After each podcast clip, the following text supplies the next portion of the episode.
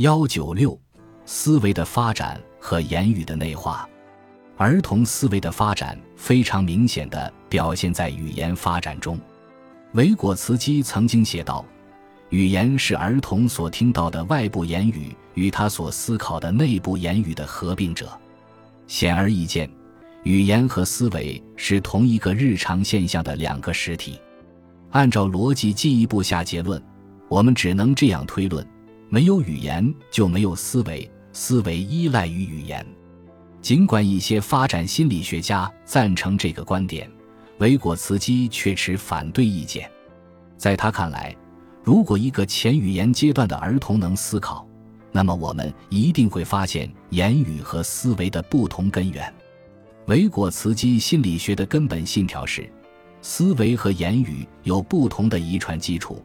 两者发展的速度也不相同，思维和言语的发展曲线可能多有交叉，但总体是分开的。思维来源于儿童的生物发展，语言来源于他们的社会环境。尽管语言和思维所属范畴不同，但是当儿童开始了解每个物体都有名字的时候，两者就连结在一起了。由此了解之后。思维和语言便不可分离，因此，语言的内化导致了用内在言语表达思维。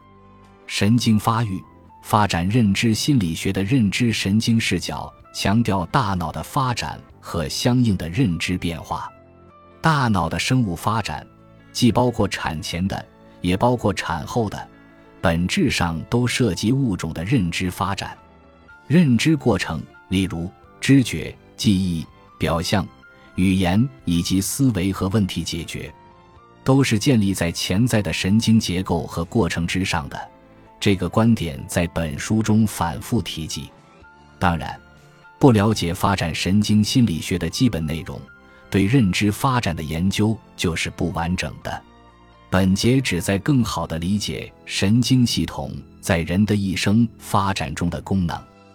发展神经心理学研究有四条不同途径：针对与认知变化有关的神经系统发展进行生理学研究，对人体毕生发展的认知研究，从而推断其神经成熟的情况；神经病理学或损伤的研究，观察认知变化；对改变大脑状态的实验研究，或者引入某些自变量，观察脑活动，例如 PET 研究。